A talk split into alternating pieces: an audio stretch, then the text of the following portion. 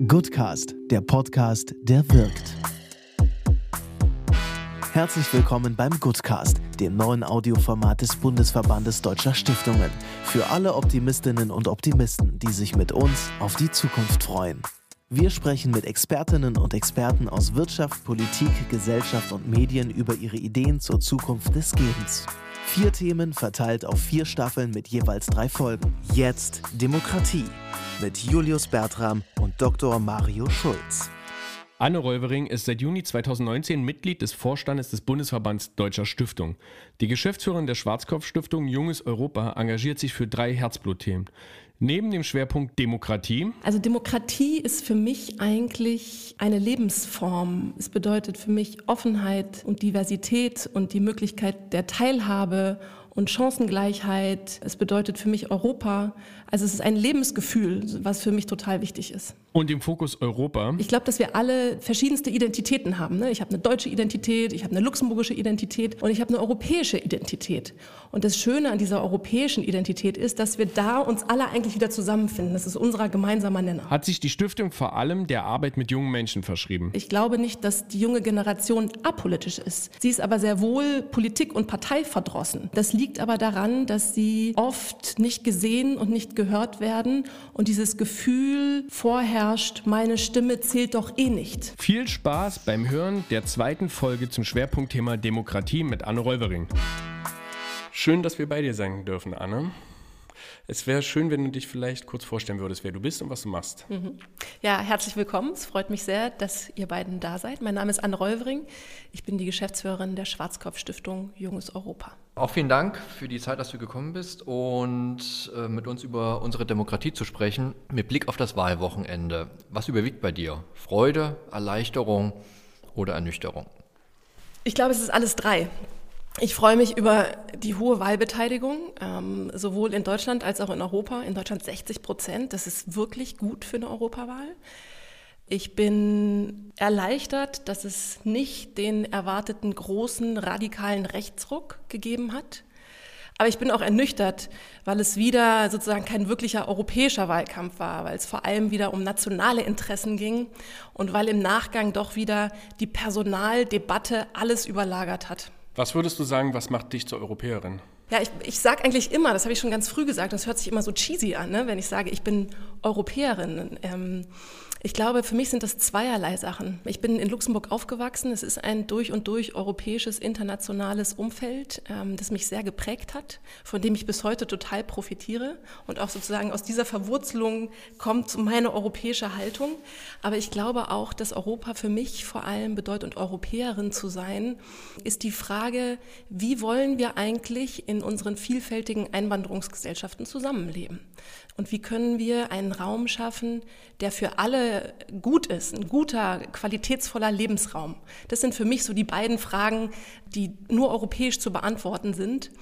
Und vielleicht noch ein weiterer Aspekt, ich glaube, dass wir alle verschiedenste Identitäten haben. Ne? Ich habe eine deutsche Identität, ich habe eine luxemburgische Identität und ich habe eine europäische Identität. Und das Schöne an dieser europäischen Identität ist, dass wir da uns alle eigentlich wieder zusammenfinden. Das ist unser gemeinsamer Nenner. Wir müssen gestehen, wir waren noch nie in Luxemburg gewesen. Großer Fehler. Äh, ja, was haben wir bisher verpasst und was werden wir vielleicht auch als, als zugezogene Berliner vermissen? Ah, ihr habt so viel verpasst. Also Luxemburg, klein, aber fein. Es ist für mich die schönste europäische Altstadt, UNESCO-Kulturerbe, die einfach großartig ist und beleuchtete Autobahnen, auch nicht zu verachten. Was ihr vermissen würdet, ihr Berliner in Luxemburg, Menschen, öffentlicher Nahverkehr, Currywurst und wahrscheinlich auch das Gefühl, dass man morgens im Schlafanzug Brötchen holen gehen kann. Das geht in Luxemburg nicht. Wieso nicht? Das ist, das ist einfach das ist ein reiches Land, ein schickes Land. Ähm, ich habe da nie jemanden gesehen, der irgendwie so schluffig um die Ecke kam. Was, was bedeutet für dich persönlich Demokratie? Also Demokratie ist für mich eigentlich eine Lebensform. Es bedeutet für mich Offenheit und Diversität und die Möglichkeit der Teilhabe und Chancengleichheit. Es bedeutet für mich Europa. Also es ist ein Lebensgefühl, was für mich total wichtig ist. Die Schwarzkopf-Stiftung hat ja Europa quasi in der DNA. Vielleicht kannst du kurz beschreiben, warum Europa für euch so zentral ist. Warum ist das euer Thema? Ähm, da muss ich ein bisschen in die Gründungsgeschichte der Schwarzkopf-Stiftung zurückgehen. Wir wurden vor 45 Jahren gegründet von Pauline Schwarzkopf, die damals schon erkannt hat, sehr weitsichtig und das auch in die Satzung der Schwarzkopf-Stiftung geschrieben hat, dass der Gedanke Europas äh, und die Integration Europas immer wieder und gerade von der jungen Generation neu ausgehandelt werden muss. Das Wissen damals schon, dass Europa etwas ist, was immer wieder neu gedacht und weiterentwickelt äh, sein möchte, damit es Bestand hat. Und das hat sie uns, Pauline, unsere Stifterin, uns in die Satzung geschrieben und dem sind wir bis heute treu geblieben. Und wir sehen, dass es Debatten braucht zu Europa, dass es die Auseinandersetzung braucht, dass es den Raum braucht, wo gerade junge Leute sich zu Europa austauschen und sich Gedanken dazu machen, in welchem Europa sie eigentlich leben möchten. Ja, neben der Schwarzkopf-Stiftung setzen sich auch noch viele andere Stiftungen natürlich auch für Europa ein. Und mit Blick jetzt auch auf die Wahlen müssen wir uns als Stiftung nicht auch selbstkritisch hinterfragen, warum sich so viele Menschen von der von den Idealen unserer Demokratie eigentlich auch abwenden und vielleicht auch selbstkritisch gefragt, was haben wir Stiftung falsch gemacht in den letzten Jahren? Ich, ich würde dieser These nicht uneingeschränkt folgen, dass sich ganz viele Menschen von der Demokratie abwenden. Ähm, ich glaube, was stimmt, ist, dass wir es gerade mit Personen und mit Bewegungen zu tun haben, die durchaus europakritisch sind, die zum Teil Europa ablehnen. Ich glaube, es stimmt auch, dass es sozusagen viele Anti-Bewegungen gerade gibt. Ne? Anti-Globalisierung, Anti-Migration, Anti-Europa, sozusagen das, hinter dem sich die, die Populisten gerade auch so ein bisschen ähm, verschanzen. Nichtsdestotrotz sehe ich auf der anderen Seite gerade eine junge Generation, die durch und durch europäisch geprägt ist ähm, und die mit Europa Werte und Haltung verbindet, die ihnen wichtig ist und für die sie einstehen. Ich glaube auch, dass Demokratie nicht auf dem Rückzug ist. Ähm, gerade viele junge Leute zeichnen sich eigentlich dadurch aus, dass sie eine ganz hohe Zustimmung zu Demokratie haben. Das muss nicht immer Demokratiebegeisterung sein, aber gerade ähm, die Haltung und die Frage zu, gibt es alternative Systeme, von denen wir glauben, dass sie besser sind als die Demokratie, in der wir leben, wird von vielen jungen Leuten äh, verneint. Okay, dann ist es aber so, dass die IG Metallner Wissenschaftsstiftung Otto Brenner vor, ich weiß gar nicht von wie viel Zeit eine Studie veröffentlicht hat, nach der 25 Prozent der Nachwendekinder oder der, ich glaube jetzt 18- bis 28-Jährigen sich einen starken Führer wünschen. Hm. Was rufst du denen zu? Hm. Ach, ich, ich rufe denen zu, dass ein starker Führer noch nie eine Lösung gewesen ist. Äh, wir müssen nur in unsere deutsche und unsere europäische Vergangenheit schauen. Ähm, ich denke, was da zum Ausdruck kommt und auch in dieser Studie zum Ausdruck kommt, ist das Gefühl, dass viele junge Leute von Politik nicht gehört werden ähm, und dass sie sehr wohl sehr politisch sind. Ich glaube nicht, dass die junge Generation apolitisch ist. Sie ist aber sehr wohl Politik und Partei verdrossen. Das liegt aber daran, dass sie oft nicht gesehen und nicht gehört werden und dieses Gefühl vorherrscht, meine Stimme zählt doch eh nicht. Ich glaube, das kommt ähm, äh, verstärkt zum Ausdruck. Äh, und ich glaube, das ist auch Teil der Studie, dass genau das sozusagen da beanstandet wird. Es gibt dazu aber Lösungen. Das ist die gute Nachricht. Und das heißt für, vor allem für politische Parteien, dass es Wege gibt, diese Jugendlichen zu erreichen, weil es keine apolitische Generation ist, sondern junge Leute. Und wir sehen es gerade auch bei Friday for Future oder auch bei so einem Rezo mit seinem äh, viral gegangenen Video, dass da sehr großes politisches Interesse vorherrscht, dass Parteien aber den Weg finden müssen zu diesen Jugendlichen, auf sie zugehen und sagen, lasst uns diskutieren. Ähm, ich glaube, dass Stiftungen natürlich nur ähm, wenn man sich die Ressourcen anschaut, einen ganz kleinen Anteil haben sozusagen an den benötigten Ressourcen, um diese riesigen Themen zu bewegen. Es ist nur ein Tropfen auf den heißen Stein, wenn wir schauen, was wie und wie groß diese Herausforderungen sind. Gerade ähm, das Thema Demokratiebildung bei Jugendlichen, das ist eine gesamtgesellschaftliche Aufgabe. Deswegen dürfen da Stiftungen, glaube ich, auch nicht übermütig werden in dem, ähm, wie viel Veränderungen nur sie alleine bewerkstelligen können. Aber was wir sehr wohl machen können, und das ist mein Auftrag und auch mein Aufruf an, an Stiftungen, dass wir natürlich Synergien nutzen und dass wir versuchen, viel stärker in Kooperation zu arbeiten äh, und nicht nur mit, mit Stiftungspartnern, sondern gerade an den wichtigen Schnittstellen, um systemische Veränderungen ähm, hervorzurufen. Das wäre mein Appell an die Stiftungen. Ähm, die Schwarzkopf-Stiftung fokussiert sich ja nun primär auf junge Leute und du hast ja auch gesagt, die Zukunft des Kontinents liegt natürlich in den Händen der jungen Leute. Aber Mit Blick auf die aktuelle Situation sind nicht eher die alten Leute das Problem, die unseren Kontinent an die Wand fahren? Und müsste man sich nicht eher primär auf die alten Leute auch fokussieren? Ja, würde ich irgendwie fünfmal so viel ähm, Stiftungsvolumen haben, wie wir das haben, wäre das sicherlich auch für uns eine Option. Ähm, wir haben aber ein ganz, ganz kleines Stiftungskapital, sind vor allem drittmittelfinanziert. Das heißt, wir mussten uns fokussieren. Und für uns war klar, dass der Auftrag der Stifterin auch heute absolute Gültigkeit hat ähm, und dass es vor allem darum geht, für uns eine junge Generation zu erreichen und mit denen in den Diskurs zu gehen. Du hast vorhin selber kurz auf das Video angespielt, was viral gegangen ist oder so. Und tatsächlich hat das bei mir so einige Gedanken in Gang gesetzt, ne? weil ich mir dann überlegt habe, okay, wenn der Durchschnittswähler 57 oder 58 Jahre alt ist, für wen wird eigentlich Politik gemacht? Und tatsächlich bin ich für mich zu dem Schluss gekommen, unter Umständen nicht für mich. Ja, und schon gar nicht für meine Kinder, sondern letztendlich der Machterhalt wird durch die Alten gesichert. Was glaubst du, müssen Parteien machen, um genau das zu ändern?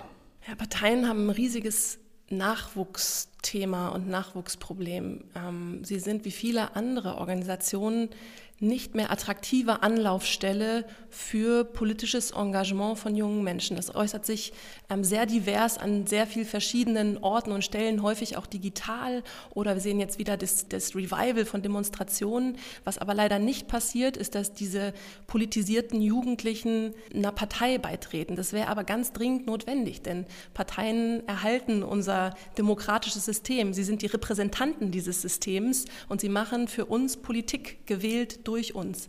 Ähm, und wenn da junge Stimmen fehlen, dann führt das zu einem Ungleichgewicht. Dann führt es zu Politik von alten Leuten für alte Leute.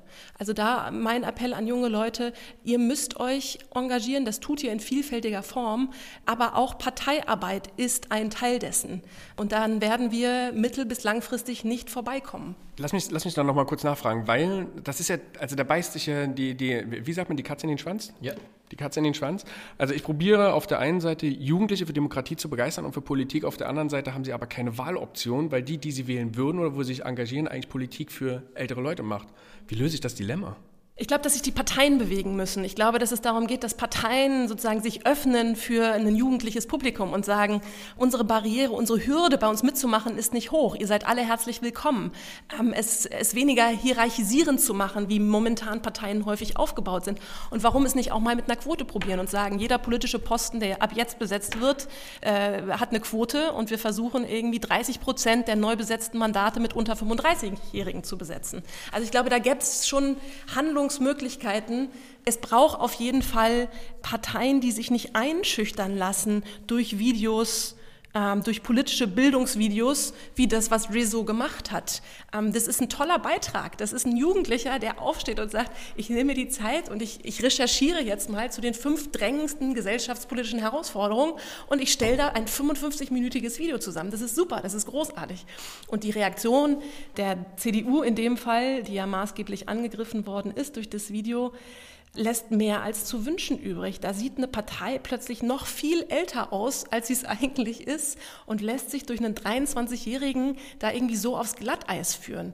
Ähm, das ist für mich ehrlich gesagt unverständlich, weil der, der Ton in Politik ja sowieso rau ist. Also es, es geht ja um ständige Angriffe und um das Schlechtmachen der anderen. Dass da so unsouverän auf dieses Rezo-Video reagiert wird, also ist, ja, ist für mich, also ich, hat bei mir totales Kopfschütteln hervorgerufen und ist unverständlich und da muss ganz viel passieren, um einen Dialog zwischen Politik und politischen Parteien und Jugend zu ermöglichen. Was hättest du der CDU geraten? Wie hätte sie auf dieses Video reagieren sollen oder müssen? Ja, auf keinen Fall mit der Ablehnung, mit der das passiert ist, auch nicht mit dem Kleinmachen und mit, dieser, mit diesem sofortigen Reflex auch vielleicht gleich in Gegenangriff zu gehen. Nein, das, ist, das hätte doch sofort sozusagen eine, eine konstruktive Auseinandersetzung ähm, hervorrufen müssen und das Angebot an Rezo mit ihm dazu zu diskutieren, egal über welchen Kanal, ob als Video oder als Diskussionsveranstaltung wie auch immer. Aber zu sagen, schön, dass sich da jemand für unsere Politik interessiert, schön, dass sich jemand damit kritisch auseinandersetzt und uns auch herausfordert, das wollen wir doch. Wir wollen doch junge, engagierte politische Bürger, die nicht alles abnicken oder die sagen, ist mir doch egal, ich bleibe auf der Couch liegen, sondern die genau das tun. Politik herausfordern und hinterfragen. Darum geht's. Aber verhält sich die CDU nicht rational mit Blick auf die demokratischen Entwicklungen in diesem Land? Also wir bewegen uns, wir bewegen uns auf eine Rentnerdemokratie zu und letztendlich entscheiden auch die Rentner. Und wer wählt die CDU oder wer wählt die CDU? Das sind primär auch alte Leute und die haben vielleicht auch andere Themen als jetzt Rezo. Aber es ist doch eine sehr kurzfristige Betrachtung. Ähm, wir werden doch in ein riesiges Zukunftsthema und Parteiproblem hineinlaufen, wenn die Parteien nicht heute schon schaffen, junge Leute wieder für das, was sie tun, zu faszinieren. Ähm, und auch in, der, in den Mühen der Ebene sozusagen Parteipolitik zu machen, was natürlich irgendwie aufwendig ist, was Interessenskonflikt ist, was Aushandlungsprozess ist, was Kompromiss ist. Aber genau das, das brauchen wir doch. Und äh, sich da auf, auf sozusagen die 60-Plus-Jährigen zu stützen, ist kurzfristig gedacht. Ne? Was machen wir denn dann in zehn Jahren, in 20 Jahren? Ich muss an der Stelle anmerken, dass die Politikverdrossenheit auch was Positives hat. Als ich vor anderthalb Jahren diesen Podcast angefangen habe, habe ich überlegt, mich stattdessen politisch zu engagieren. Ich habe auch mit vielen Spitzenpolitikern gesprochen, habe mich mit vielen getroffen und es war total ernüchternd. Und im Nachgang habe ich mir dann überlegt, okay, statt meine Zeit da zu investieren, mache ich diesen Podcast. Aber was hat dich am meisten abgeschreckt an der Idee, da aktiver zu werden? Dass es am Ende nur um Macht geht. Es geht nur um Macht und um Machterhalt und das ist allen gleich. Es gibt viele, die sind super engagiert, aber am Ende wissen sie, dass sie nur bezahlt werden können, wenn sie an der Macht bleiben. Und das ist was, was ich bei allen unterschwellig immer im Gefühl hatte, dass es darum geht. Gerade bei Spitzenpolitikern. Also ich kenne viele, die in Ortsverbänden engagiert sind, da sieht das vielleicht ein bisschen anders aus. Aber bei Spitzenpolitikern, das hat mich, das hat mich am Ende nicht gereizt. Ich habe wirklich ernsthaft überlegt. Also es war kein, kein, kein reiner Gedanke, sondern ich habe wirklich ernsthaft überlegt, viel Zeit reingesteckt hat es am Ende sein lassen. Podcast Ole. Zwischenfrage von Felix Oldenburg, dem Generalsekretär des Bundesverbandes Deutscher Stiftungen. Liebe Anne, wenn du drei Wünsche frei hättest, was würdest du dir wünschen, damit Stiftungen noch mehr erreichen können für eine lebendige Demokratie? Ich würde mir Mut wünschen. Mut zu mehr Haltung, Mut zu mehr Risiko, Mut dazu, auch politischer zu werden, als, als Stiftungshäuser, Mut dahin zu gehen, wo es wirklich weh tut äh, und zu versuchen, mit den Ressourcen, die uns zur Verfügung stehen, wirklich modellhaft auszuprobieren. Zweitens würde ich mir wünschen, mehr Diversität im Stiftungssektor. Das wird uns, glaube ich, allen sehr, sehr gut tun, dass auch Stiftungen den Querschnitt der Gesellschaft abbilden, sozusagen in allen, in allen Ausprägungen was Besetzung von Gremien angeht, was Besetzung von Geschäftsführungen angeht, aber auch was insgesamt so die Aufstellung von Stiftungen angeht und auch mehr Diversität sozusagen in Themen und das führt zurück auf sozusagen die erste, auf meine erste Anmerkung Mut zu der Diversität in Themensetzung. Und drittens würde ich mir wünschen, dass wir eine wirkliche europäische Zivilgesellschaft formen können, um uns auch gegenseitig zu unterstützen, gerade da, wo das Klima für Zivilgesellschaft gerade frostig wird. Ähm, dass wir uns gegenseitig da unter die Arme greifen und uns supporten und wirklich auch empowern und alle gemeinsam sozusagen dafür sorgen, ähm, dass wir ein Umfeld haben, in dem Zivilgesellschaft und bürgerschaftliches Engagement gedeihen kann und floriert. Ich möchte fast am Ende noch mal ein bisschen persönlich werden. Und zwar haben wir ja in Vorbereitung auf den Deutschen Stiftungstag eine Straßenumfrage gemacht, wo wir die Leute befragt haben, was ist ihr Beziehungsstatus zu unserer Demokratie? Wie ist dein Beziehungsstatus? Ach, ich bin in einer großartigen Beziehung mit der Demokratie. Ähm, beschäftige mich jeden Tag mit ihr. Manchmal setze ich mich auch sehr kontrovers mit ihr auseinander. Aber ich würde sie für nichts in der Welt eintauschen. Wenn ich dir ähm, einen Koffer auf den Tisch stellen würde mit einer Million Euro drin, was würdest du mit dem Geld anfangen?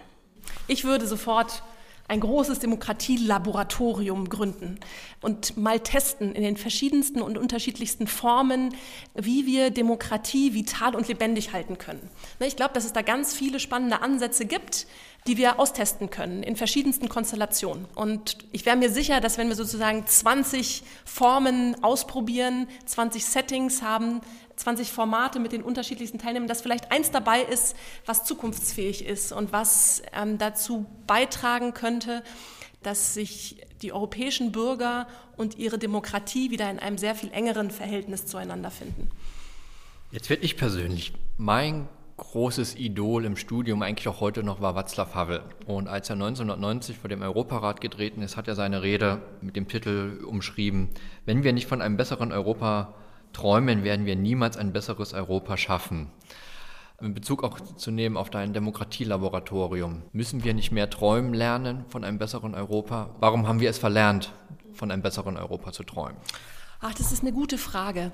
Ich glaube, dass Träume schön und gut sind und dass wir wahrscheinlich alle sehr vielfältige Träume von Europa haben, aber dass wir gerade was anderes brauchen. Was wir brauchen, ist ein Europa, das handlungsfähig ist, das Antworten hat auf die großen und drängenden europäischen gesellschaftspolitischen Herausforderungen. Klima, Integration, Migration, innere und äußere Sicherheit, gemeinsame Außenpolitik. Das sind riesige Fragestellungen. Und ich glaube, dass eigentlich, und jetzt meine ich sozusagen auch wirklich im engeren Sinne, nicht nur Europa als sozusagen die Idee, sondern das institutionalisierte Europa ähm, der Europäischen Union, dass es eigentlich Voraussetzungen geschaffen hat, um auf diese großen Fragen Antworten zu geben. Ähm, und ich glaube, das brauchen wir auch, um das europäische Gefühl aller wieder zu stärken, dass das ein handlungsfähiger Akteur ist im globalen und dass wir gute Antworten auf diese drängenden Fragen gemeinsam entwickeln können. Und zwar als ein Raum, der 500 Millionen Einwohner umfasst. Das ist sozusagen einzigartig. Das ist eine, eine riesig große Demokratie und daraus wieder Kraft zu schöpfen und das zu nutzen, was wir da haben. Ähm, darauf würde ich den Fokus legen. Also wir brauchen handlungsfähig, wir brauchen ein handlungsfähiges, starkes Europa. Ich möchte wetten, dass die ganzen Leute, die diesen Podcast hören, jetzt alle total energetisch aufgeladen sind und direkt handeln wollen. Was ist der erste Schritt? Was empfiehlst du den Leuten? Was sollen sie machen? Wie können sie anfangen? Wie können sie sich engagieren für Europa, für Demokratie? Aber es gibt ganz viele tolle Wege und es ist nicht immer nur die Wahl. Ich hoffe natürlich auch, dass alle am letzten Sonntag bei der Europawahl dabei waren. Aber es gibt ganz viele andere Möglichkeiten, auch noch teilzuhaben an dem Europäischen. Ich meine, nehmen wir mal die vielen pro-europäischen Demonstrationen, die in letzter Zeit stattgefunden haben, organisiert von ganz tollen, engagierten Jugendlichen. Ein Europa für alle. Ähm, das ist eine Möglichkeit, sozusagen seinem politischen Engagement Ausdruck zu verleihen. Oder die tolle Initiative der ersten transnationalen europäischen Partei, Volt. Eine Möglichkeit, ähm, wirklich dann auch konkret zu sagen, wir möchten als organisierte Partei direkt in Europa was ändern.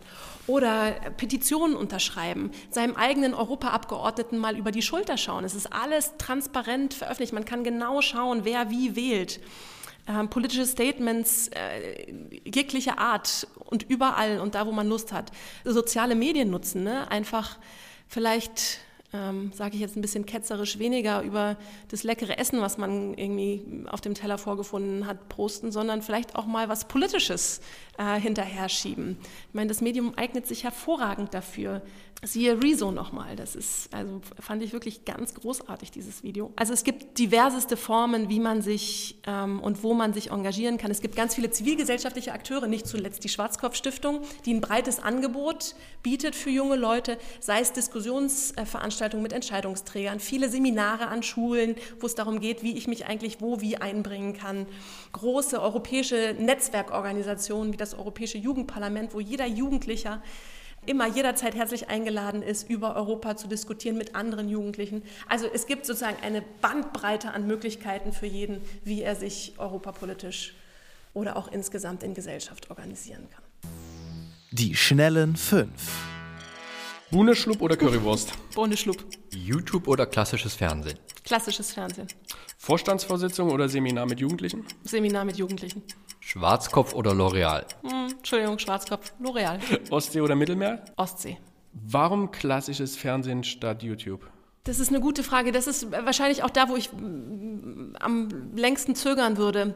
Ich bin sozusagen sozialisiert noch ohne YouTube und ich schaue mir viel YouTube-Videos an und ich finde es spannend, was da passiert. Aber ich schätze immer noch sozusagen dieses, und vor allem bin ich ein Fan von öffentlich-rechtlichen und Arte, sozusagen sehr klassisch bildungsbürgerlich. Ähm, ich mag die Angebote da einfach. Ich schaue sie sozusagen online, ähm, also das Fernsehen in, in seiner Festgelegtheit so funktioniert nicht mehr, aber die Angebote und die Qualität, die da geliefert werden, finde ich super. Äh, wir haben noch eine Frage offen gelassen oder die würden wir gerne noch nachschieben ähm, und gerne auch nochmal Bezug nehmend auf die Fridays for Future Demonstration. Und mit Blick auf die Forderung fällt mir eigentlich immer der Adorno-Satz ein, es gibt kein richtiges Leben im Falschen. Da ich mich das natürlich auch gefragt habe, handle ich natürlich. Also ich kompensiere meinen CO2-Fußabdruck äh, mit Atmosphäre und oder ich unterstütze Organisationen, die sich für mehr Klimaschutz einsetzen. Denkst du, dass ich damit bei den Jugendlichen punkten kann oder würden die mir immer noch zurufen, Mario, es gibt kein richtiges Leben im Falschen? Also, dass du offsettest, ehrt dich sehr. Ich glaube nur, dass die Fridays for Future Initiative, die Bewegung, muss man ja sagen, erkannt hat, dass das Thema Klima nichts ist, was man sozusagen in die Verantwortung eines Individuums oder jedes Bürgers legen kann. Es ist natürlich schön, wenn jeder Bürger darauf achtet, aber die, die Herausforderung ist wesentlich größer und der Forderungskatalog ist klar und er richtet sich an politische Entscheidungsträger, endlich die systemischen Veränderungen umzusetzen, die notwendig sind. Die Wege sind ja klar aufgezeichnet. Die Perspektive ist auch klar. Äh, also es reicht nicht mehr, dass jeder von uns irgendwie versucht, CO2-neutral zu leben oder zu offsetten oder was auch immer er tut, Müll zu trennen. Das ist gut, aber es reicht nicht. Und ich glaube, das ist eine der zentralen Forderungen dieser Jugendlichen, die sagen, Politik, ihr seid jetzt dran, handelt. Meine größte Befürchtung ist, dass, sie, dass die Jugendlichen jetzt gerade richtig euphorisiert sind, dass sie merken, sie erreichen etwas, sie bekommen Gehör und dass sie am Ende völlig frustriert sind, weil sie zwar Gehör bekommen haben, aber am Ende nichts passiert, dass sich nichts ändert. Was ich als Möglichkeit sehe, ist ein Wahlrecht ab 16 einzuführen. Hältst du das für eine richtige Möglichkeit? Finde ich eine gute Idee. Die jungen Leute, mit denen ich zusammenarbeite, die sind sind politisch, die kennen ihre Interessen und hätten jedes Recht, mit 16 schon wählen zu gehen. Ich glaube, das würde uns, das würde unserer Gesellschaft total gut tun. Danke für die Zeit. Danke für die vielen spannenden Antworten. Ich bedanke mich bei euch beiden. Es hat Spaß gemacht. Ja, uns auch. Vielen Dank. Das war die zweite Folge zum Schwerpunktthema Demokratie des Goodcast, des Podcasts des Bundesverbands Deutscher Stiftung. Wir hoffen, Ihnen hat das Hören viel Spaß gemacht. Bis zum nächsten Mal.